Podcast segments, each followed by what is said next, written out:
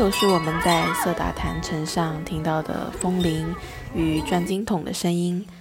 之所以把它放在这里呢，是想给大家分享从海拔四千米处传来的声音。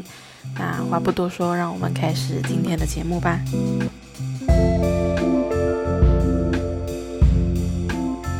大家好，我是叶开。大家好，我是易安。我们今天来讲一讲我们最近去了一趟色达的经历。对，色达。对，四川甘孜州色达县，离成都大概有嗯十多个小时的车程。二个小时大巴的车程。对，大巴车程十二个小时，基本上就是。从成都出发，然后途经都江堰、汶川，然后坐这个高速达到达马尔康市，然后从那里开始就没有高速路了，只有国道。然后那个国道就是在沿着一条河一直溯源而上，到色达去。这条河。在色达那边叫做色曲，然后一直往下流，变成金川，再往下就会变成大渡河，再往下会变成岷江，最后会到长江里面。就是我们那个国道还是蛮凶险的，很多弯，很多人在上面晕车啊，吐的很厉害，把胆汁都吐出来那种。那个山非常的险，就在两边，特别特别高。去到那里才有那种真正看到的时候，才有那种非常震撼的感觉。你坐大巴车回成都的时候，也是车上很多人吐吗？也有人吐，那好像没有太多哎，好像你坐的那班车会更多一些，是吗？嗯，我坐的那班车有两个人，两三个人吐诶。哦，我们也差不多，也差不多。所以，就其实晕车的人，你不晕车的人是很难去理解晕车的人的感受的。就像可能不痛经的人是很难理解痛经的人的感受的。对，应该是这样。因为像我们不晕车的，可能在那上面玩手机啊，或者在那里睡觉。好像都还好，感觉都还好，然后欣赏欣赏风景是吧？嗯，但是我想说，就是其实晕车除了那种本身体质就会容易晕车的人，那其他的人其实做好一些措施应该也还好吧，就像是贴那种晕车贴啊，然后吃饱饭啊这样子。嗯，对对对对。你知道我那一天从那个色达坐回成都的时候，坐那个大巴车，我不是跟你说在车上遇到了一个还蛮神奇的人吗？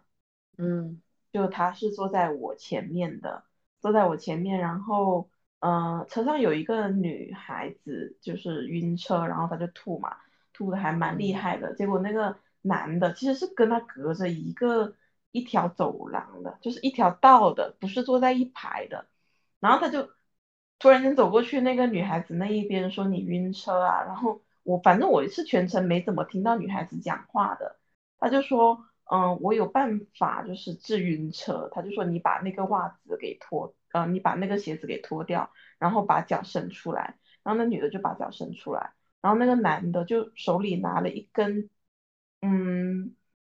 叫做我不知道叫做棍还是叫做棒吧，反正就是短短的，然后。很圆、很光滑的那一种东西，两头是圆的。他就拿着他的脚，然后拿那根那根棒去按它，有点像那种脚底按摩那样子嘛。他就就像按穴位。他说我按这个穴位，嗯，那个女的就立马 尖叫起来，可能就是很痛。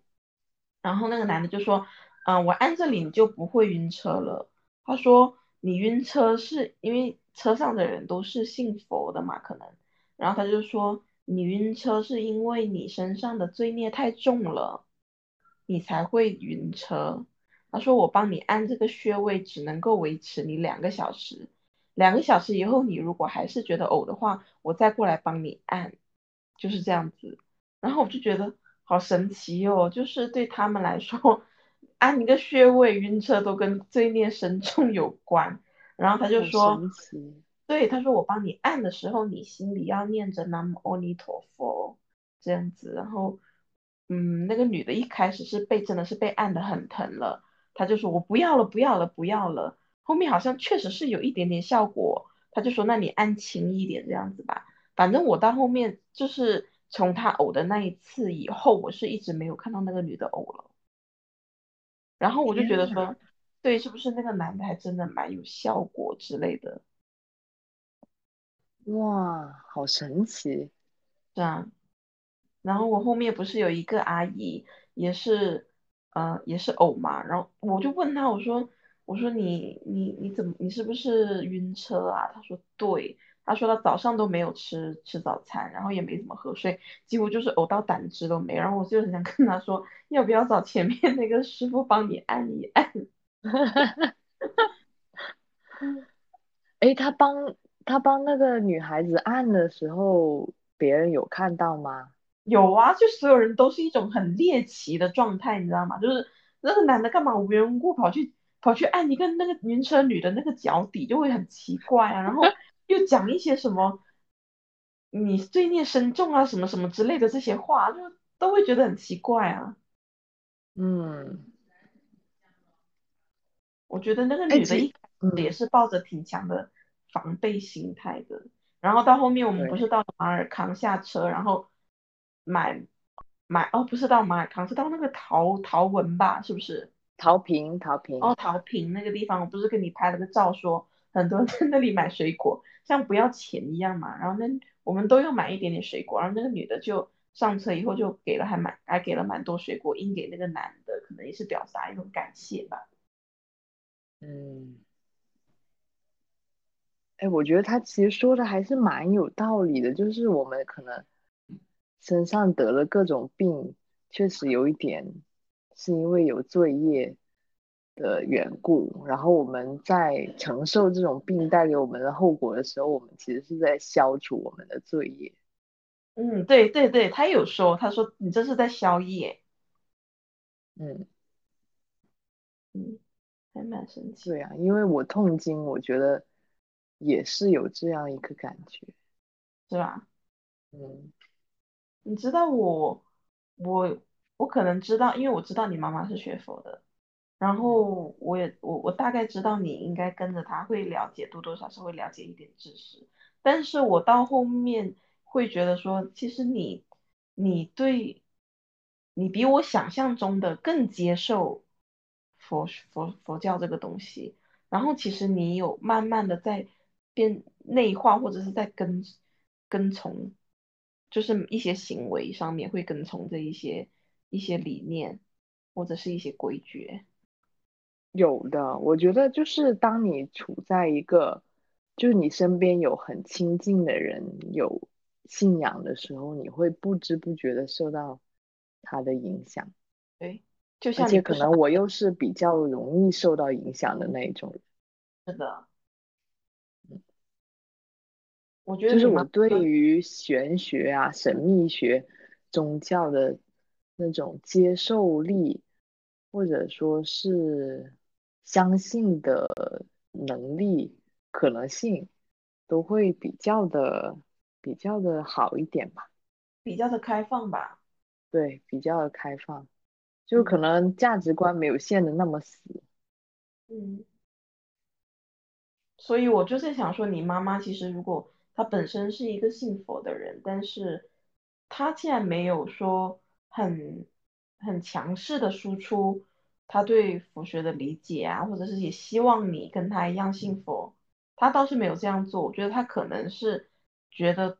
另外一方面是他本身潜移默化的，他已经在影响你了。他不需要刻意的去做什么，就是对他来说，可能如果你有一天也信佛的话，那也是时机到了，那没到就没有到，他也不会特意的去做什么。嗯，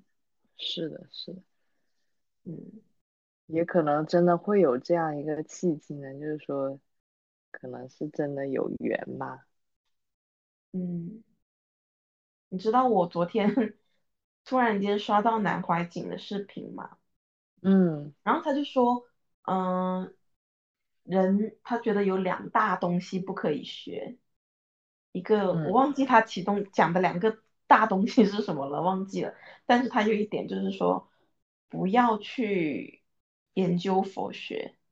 就是不不要去研究佛佛教，就是很很一心一意、全神贯注的去学。他说学这个东西一般只有两种人可以去学，一种人就是没有上过学，没有知识，没有接受过所谓的知识教育的人；另外一种人就是，嗯，另外一种人就是说他很强很强，就是真的对灵性、对对宗教这一种比较另外一个世界、另外一个灵魂的这种东西是神通的，天本身就是有很强的天赋的，这两种人是可以去学的。那如果是处于这中间的人去学的话，其实他是不建议学的。原因是什么呢？为什么不建议学？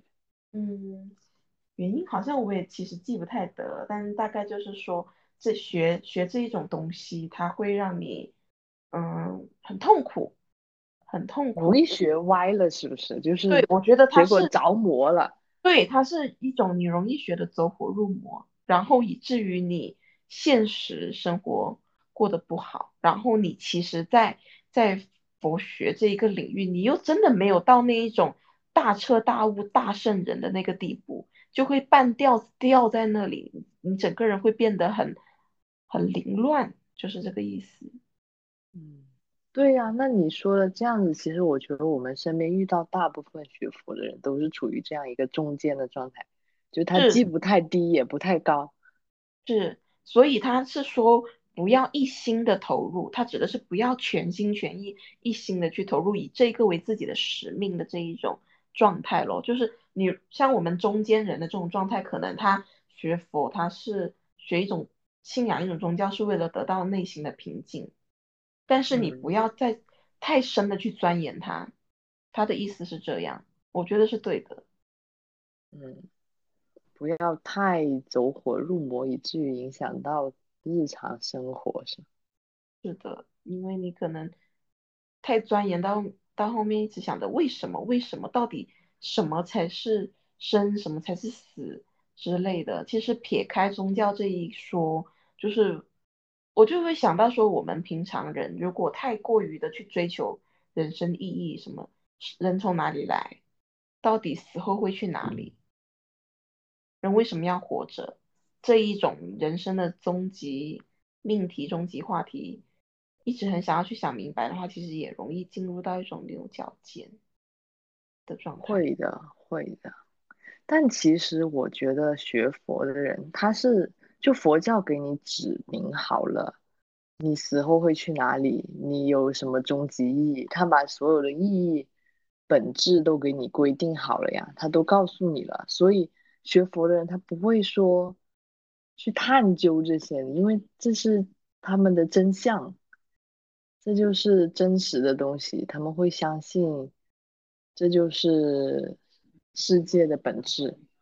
那他就不会有这种探究或者说怀疑、犹豫不决的这种状态。不是，我觉得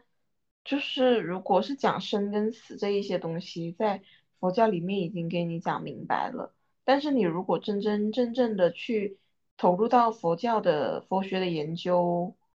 的话，就像现在的僧人，他们每天做功课，其实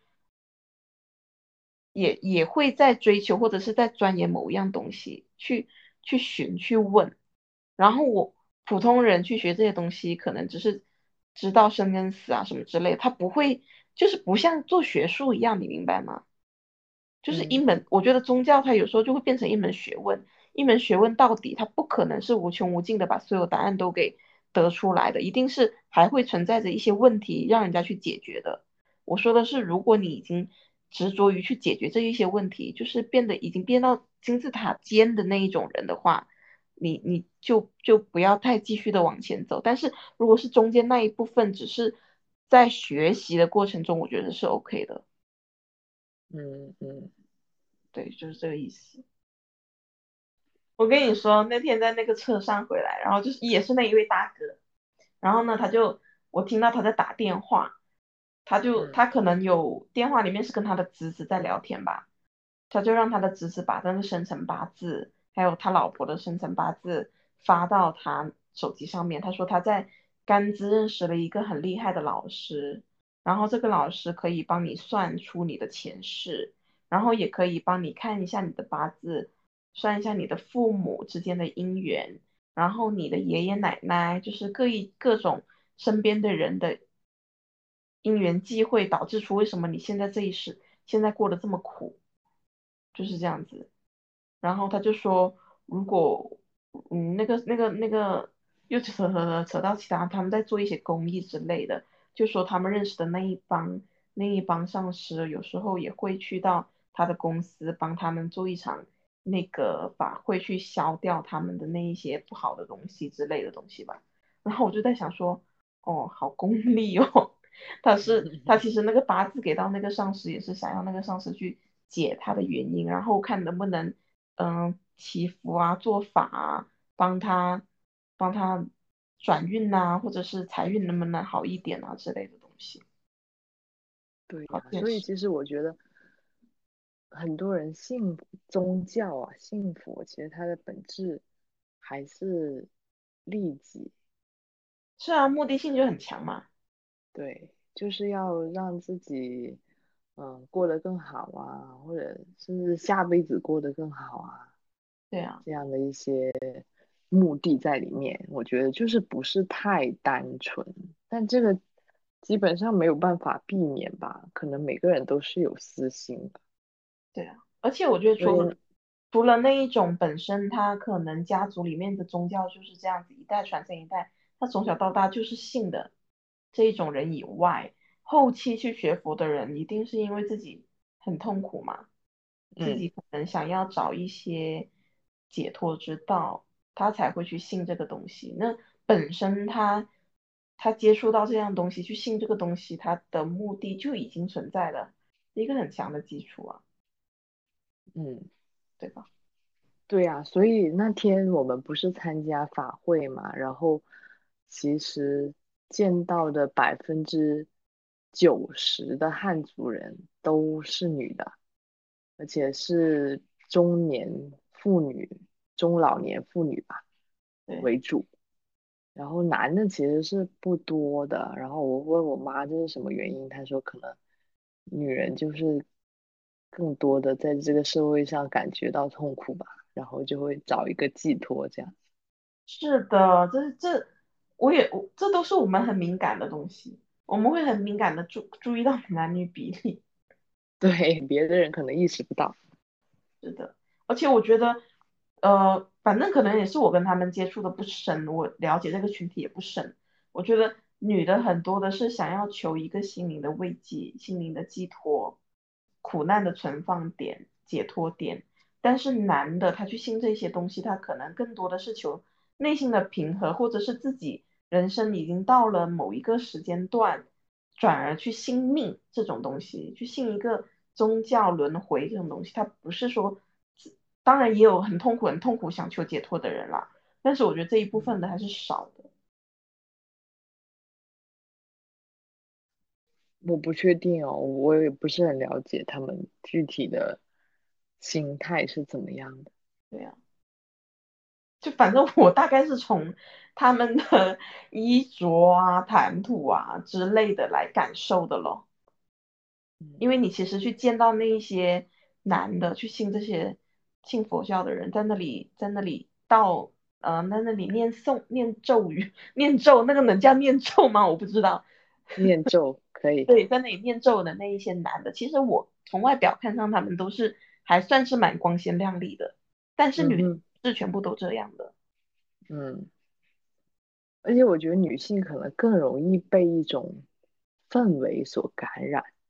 嗯，无论是宗教氛围也好，或者是一些别的什么灵性的一些氛围也好，嗯，那种环境可能更吸引比较感性的人吧。嗯，你你你在去色达的这整一个旅程当中有哭过吗？没有哎，你有吗？我还我还蛮有的耶，是吗？什么时候？就是我大概会有我我反正我应该觉得我就哭了三次吧，我可能是真的是被憋了太久了，我真的是被憋了太久了。我第一次也没有说哭哦，不是说啊啊啊的哭，就可能就是默默流泪的那一种。第一次就是我们嗯、呃在去色达的那个路上，然后我们不是坐在车里面嘛，大概是我那个时候睡了一觉以后醒来跟你说，哎，我突然间不知道为什么很开心，好像是因为我们驶离了高速公路，开始上那一段比较难走的路的那个时候，好像是，嗯，我忘记了，在马尔康过后吧，马尔康那个擎天柱那里吗？对对对，就是我们的眼眼前的景色不是突然间开阔了非常多吗？两边的山都高了很多吗？就那个时候。哦，那个时候可能是我好开心，可能是真的是太久被在城市里面太久没出去了，然后嗯见到这样子景色很开心吧，这是第一次。然后第二次就是我们去爬那个小山坡，啊，我我们去爬那个小山坡的时候，我也非常非常的开心。就是我一到嘛，我一哦不，我一到那个色达的时候，我见到那个山坡，然后特别是啊一点一点朝它走过去的时候，我就感觉真的是，我觉得他好爱我哦，就是我跟你说，自然在包裹着我，然后很温暖我，然后一直在拍我的那一种感觉。嗯。就是很舒服，很舒服，然后也很安心，也很安定，然后他有在消掉我一些很不好的情绪，然后也我感觉他也很理解我现在很不好的情绪，就是我跟他是有感应的，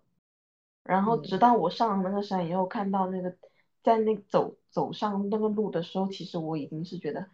有一种很难受，但是又很很开心的感觉。这是第二次，那其实最后一次真的就是我那一天在法会，我们上四楼以后，我们坐到那儿，然后我开始在念那个咒，旁边的人所有人都在念咒的时候，其实我开始的那半个小时是非常非常的情绪，非常非常的，嗯、就是起伏是很大的。可能有我我后来想了，有一个方面可能是因为我本身就对这一种咒啊比较敏感。因为我从我不是跟你说，我们小时候我们家里是开那个服装店的嘛，然后嗯我隔壁我的表哥他们也是在开那个店，然后他们晚上要关店，大概九点多到十点多的时候，他们已经会在会在清洁店，就是会拖地什么之类的，然后他们的那个大音箱门口会放着两个大音箱，那个大音箱会放大悲咒，我不知道啊，那个是不是叫大悲咒吧，反正就是，然后我就是从小听那个咒长大的，然后我就在在那个法会里面再听回这一种东西的时候，我发现很好听，然后又有一种很熟悉的感觉，然后又会有一种 它是不是真的在消除我身上的罪孽的那一种感觉，我会变得，你不觉得去到那个地方，我们的高反完全没有了，那个地方很嗯，温暖，然后又给你感觉很安全，对不对？对是然后对，就是内心有那种很安定的感觉，然后它好像在洗掉你身身上的灰尘的那一种感觉。还有另外一个原因嗯是因为我才知道，我第一次听到所有人都在念咒的那一种声音到底是怎么样，原来是这么好听的。然后我说哇塞，那那些女女人念咒的声音像唱歌一样，好好听哦。我可能也是因为那一种情绪到了，然后就，对，这就是我印象中很深很深的三次吧。但是那一天的那个法会听的听他们唱的那一些歌，真的是让我觉得我会很很难忘，很难忘。原来有这么好听的，我没有想到会这么好听，因为我我印象中呢，他们念咒是 就是这样子。我不知嗯道原来可以变成像一首歌一样的去唱。然后对于我们这一种不懂的人来说，其实我们也可以很容易的就唱上去，就它是有一个调调在，然后又嗯又有它的规律在，你也可以跟着那个词去唱的，对吧？就很神奇。对对，这个调调其实还是蛮好记的，就是你可以比较容易的回忆起来，然后去唱。对对对。哇，那其实三次你都是有一种喜极而泣的那种感觉，最后一次其实没有喜极都是而，快乐有一点。对，前面两次绝对是快乐的，但是最后一次，嗯，可能我现在具体也理不清到底是什么情绪吧，但是就是很很很难忘咯。嗯，会有哎，你说那种感觉还蛮神奇的，就是那种像被那种咒语的声音包裹，然后嗯，好像消除了什么罪业的那种感觉会，你。会有吧？因为我觉得我们可能都会有那一种时常，偶尔会感觉到自己不知道为什么好像罪孽很深的感觉。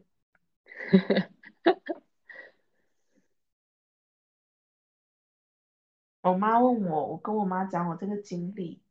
我不是讲我我具体干嘛，我就是跟他讲我去色达的一些很奇怪的经历，然后我妈就问我，嗯你有没有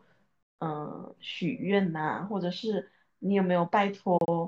呃念的时候有没有拜托佛祖可以保佑你考中考上什么什么东西之类的？我说我没有诶、我说我去到那里好像没有说，除了除了说一直希望我爸妈身体健康以外，好像其他的任何的念头都没有向向向佛祖要过诶。就是在那个，我跟你一样，我都是觉得说信仰应该是纯粹的，我我不会嗯想要要你要要什么东西。就是其实如果我此我我这一世是没有办法解脱，我身上的罪孽真的很重，没有办法解脱的话，下一辈子还要受苦的话，那我也会接受，我也不会要求说我去求解脱。诶，嗯，就可能命数是在这里，我们有时候是很难求到的。对啊，就是该怎么样就怎么样吧。你要嗯，受的苦，它你一分也不会少啊，但你要得到的福，你一分也不会少啊。对，就是说有时候我们福报没有到那个程度，我们是接受不了更好的东西的，是啊，接不住。是接不住，你也收不起。对，你妈妈那个观念就真的很、很、很潮汕也好，很汉族也好，就是感觉我们是，这边的人去拜拜哦，都是有有所求的，无论是拜拜，呃，什么女娲也好，关公也好，呃，财神爷、地主爷，还有玉皇大帝等等神明啊。都是带有一些目的性，就是有所求，想要求得功名利禄啦，然后缘分、桃花啦等等如此之类的，对啊，就中国人。大部分都这样了，我觉得是，那无可厚非啊，是嗯，吧？无可厚非，也是这就是心理的需求了，但其实是一种欲望的表现嘛，可能欲望嗯，太多，太现实。所以我觉得可能他们从小就信的话会很纯粹。后来我，不是去到一些呃像莲花生大师他的那个那个叫什么寺庙吗？我也不太清楚哦佛堂，他的门口去转嘛，就是绕着他那个店去转。然后我看到非常多就是当地藏民的小孩。大概也就十岁啊，或者是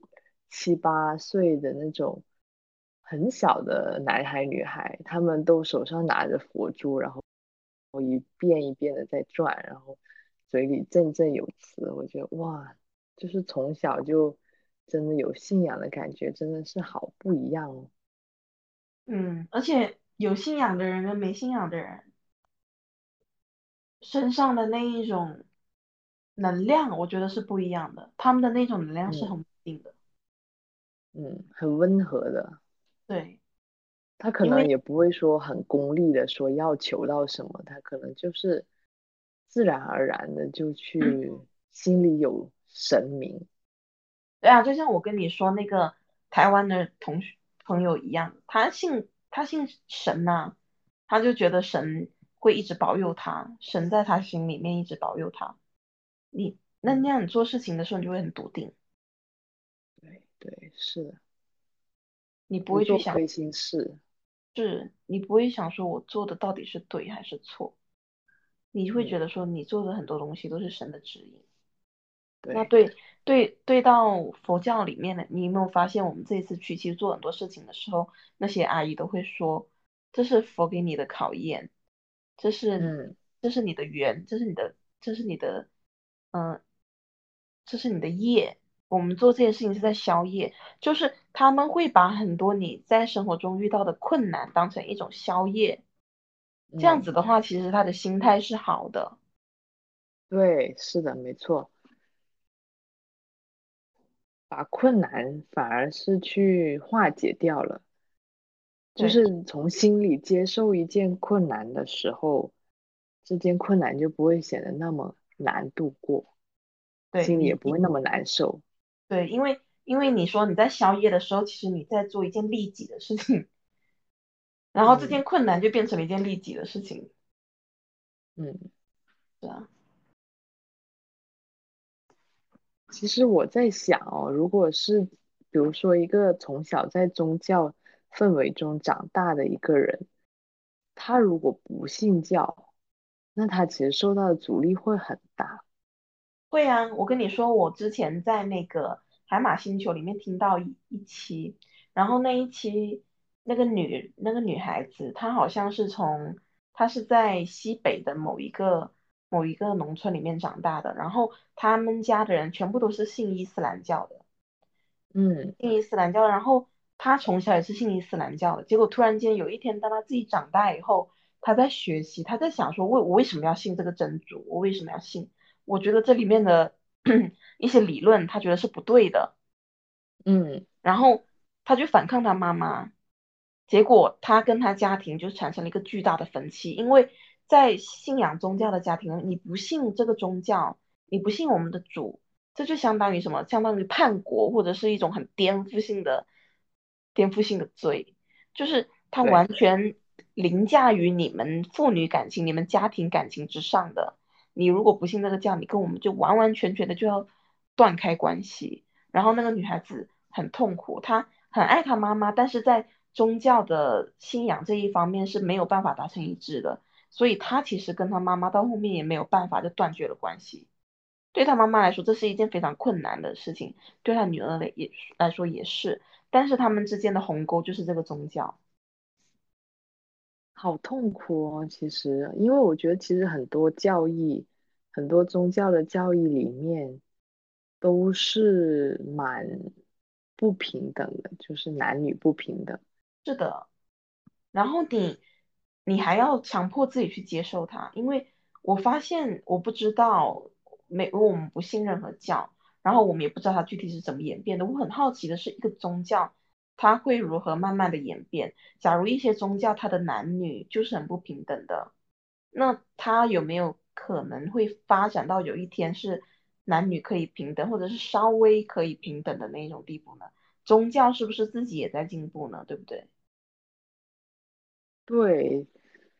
怎么说呢？我觉得在这一点上，我就觉得自己很难去相信一个宗教，因为这个教义其实很多时候我感觉它都是为社会服务的，就是为他所处的那个社会的权利需要来服务的。哎，所以到底宗教是宗教是真的神的旨意吗？我觉得很难去讲。是因为宗教这种东西是一个价值观来的，价值观什么？经济 基础决定上层建筑，它一定嗯是在巩固他所在的那个阶层，他的那个经济基础的。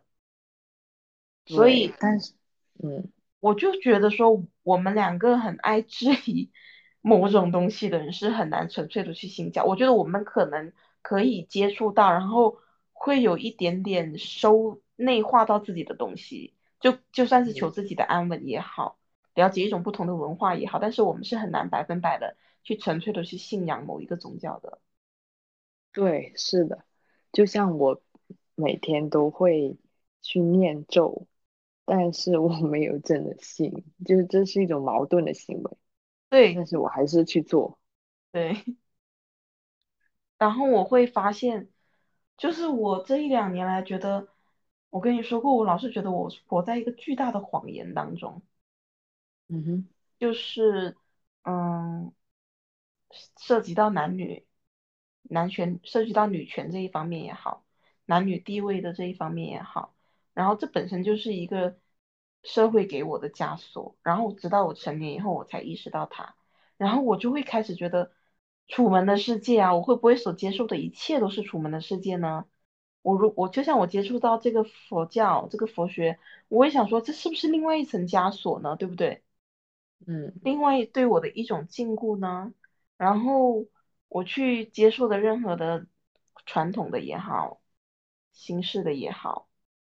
就像是你嗯不婚主义的不婚主义的那种理论。结婚生下来的人那种理论也好，我觉得好像都是他们要刻意给我去灌输的，刻意引导我去做这一方面的事情。对，就其实无论是哪一种理论，对于自己的生活的指导，都其实是一种枷锁。对，然后就会变得，如果你相信某一种价值观，将某一种价值观作为自己生活的指导意见的话。你就会被那种价值观禁锢在里面。是的，但是你一直这样，像我们这样一直去质疑、一直去推翻，然后再去重建、推翻、再重建的话，我们其实生活过得会很不稳定，我们的价值观是不稳定的。对，到底什么时候能建立真正的符合自己需要的价值观？但是建立了这个价值观，我们是不是又会去推翻它？是的，而且你跟我讲的很多东西，我不信。我不相信你，嗯，好难哦，对吧？因为你到最后不不得不会不得不形成一种价值观，不然怎么生活？对，这肯定是要有一种三观来指导自己的。对啊，就是我，因为我们从小到大接受的教育其实是很一致的，然后我们跟着那一种价值观去成长了二十多年了。在这在这一个过程中，他保他保证了我们的学习是稳定的，我们跟父母的关系是稳定的。直到我成年以后，意识到原来还有另外一种可能可以选择，说我就发现其实我跟父母之间的关系已经开始不稳定了，我跟嗯周遭的人、朋友、同事之间的关系也开始不稳定了。这根本这是因为我的价值观开始不稳定了，然后不稳定的这个过程，动荡的过程其实是很痛苦的。这也就是我。这一两年来，越来越觉得啊，好痛苦的一个原因。我最近发现的很痛苦的一个原因就是这样，因为觉得什么都是假的，但这其实非常危险。对，很容易陷入到一种可能虚无主义也好，或者是说，嗯，很难构建自己的这样一个状态里面。对。就是这样的，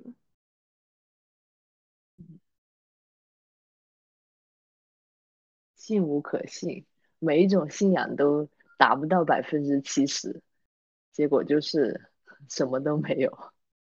是啊，什么都没有。然后又，但是会刻，像我昨天自从听了南怀瑾昨天讲的那个以后，我到现在已经很，我会慢慢的去强迫自己不要再去问为什么。就是人生的意义到底是为什么？就是生从哪里来，死从哪里去，这一种这一种终极性的命题，我会强迫自己在至少在这个阶段不要去想它。对我来说没有什么没有什么益处，而且我也不可能想得明白。对，不可能想得明白。至少在我们发现死后是什么之前，我们都不可能想得明白。其实世界上是。只要活着的人是没有人能想得明白的，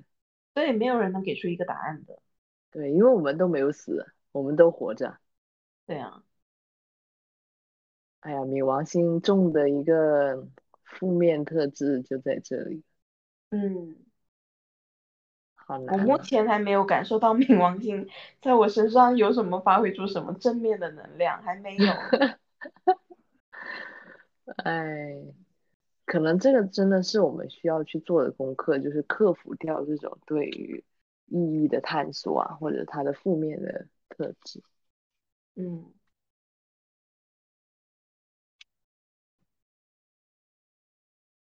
哎，明明讲好是聊色达，我们又聊到了这一些，扯远了啦，扯远了，扯远了。又又又扯到又扯到意义本质的问题上去了。对啊，嗯，其实我们也是在我们自己的怪圈里面没有跳出来，你发现了吗？什么怪圈？就是探，就是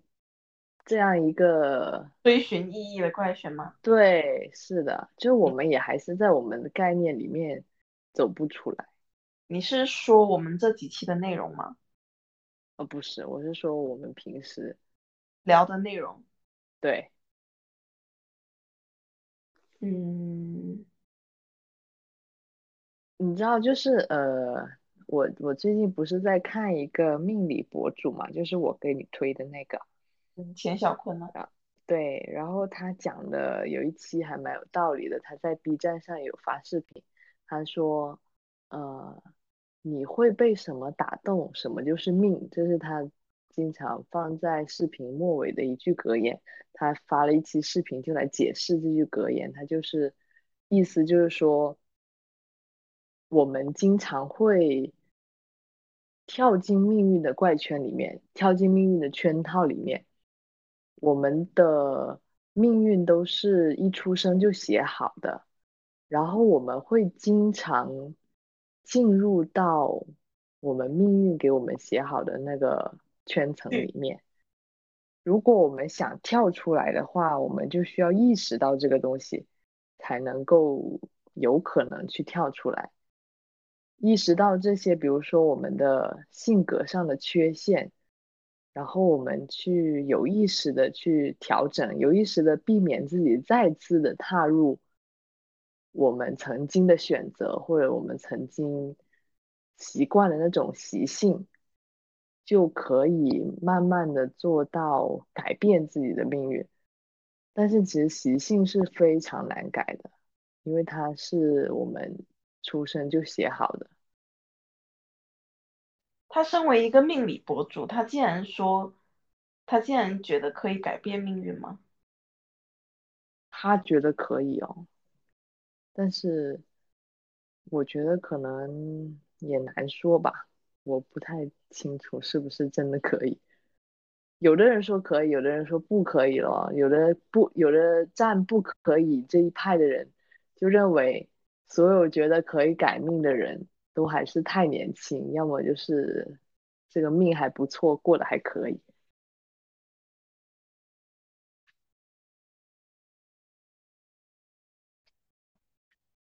但他的意思就是说，我们要修心吧，修我们的心，就像《了凡四训》里面说的一样，要嗯改变自己的行为模式。虽然这是很难的，但是也有可能发生。改变我们的心，去跳出我们原有的那种惯性思维。改变我们的心，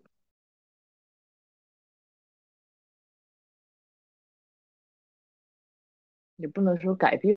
我们的心吧，就是说，嗯。避免重复踏入命运写好的那种习性里面。嗯，可能这一期视频我可以去看一下。嗯，可以啊，我等会儿推给你。我觉得看完以后，哎，我有一种，嗯，好有，还是蛮有道理的感觉。就是这，这居然是一种，这也是一种解法。这个折回现实生活中的。题目可能就是精神内耗吧，嗯，没有，对我们来说是精神内耗，对别的人不一定。有的人可能他性格暴躁，然后他在面对每一个选择，或者是面对所有的身边的人事物的时候，他都会表现出他暴躁的性格的那一面。他可能面对一些机会，然后他进行了一些暴躁的选择，导致他失去了。发财的机会。然后每一次面对这种命运的选择的时候，他都会重复他原来的行为模式，结果他的命就一直不好，就一直这就是说你要意识到顺着他的八字里面的这个这个程序来走，结果活到最后发现他的灵魂没有一点点的提升，因为他根本就没有意识到自己有什么问题。但是有的人可能在慢慢的生活过程中，他意识到了自己。性格中的某些固定的缺陷也好，或者是说面对选择时候的一些固定的思维模式也好，他意识到了这些，他如果慢慢去改变的话，他可能就发挥出自己的正向特质。这个不就叫做认识你自己吗？嗯，对对，我觉得，我觉得是有点这种感觉。又扯回到另外一个话题，就是我觉得。每个人都应该看心理医生，每个人都应该有自己的心理医生。嗯，是吧？对，每个人都应该认识到自己有什么问题，无论是从哪个角度认识都好。对，可能心理学也是一种层面，然后命理也是一种层面，就是都他们都也是一种层面，都让你从另外一个维度去。站在旁观者的角度去看你自己的行为模式背后的原因，然后，嗯，解决的办法存在的问题，都是让你抽脱出自己固有的一种价值观或者是思维模式，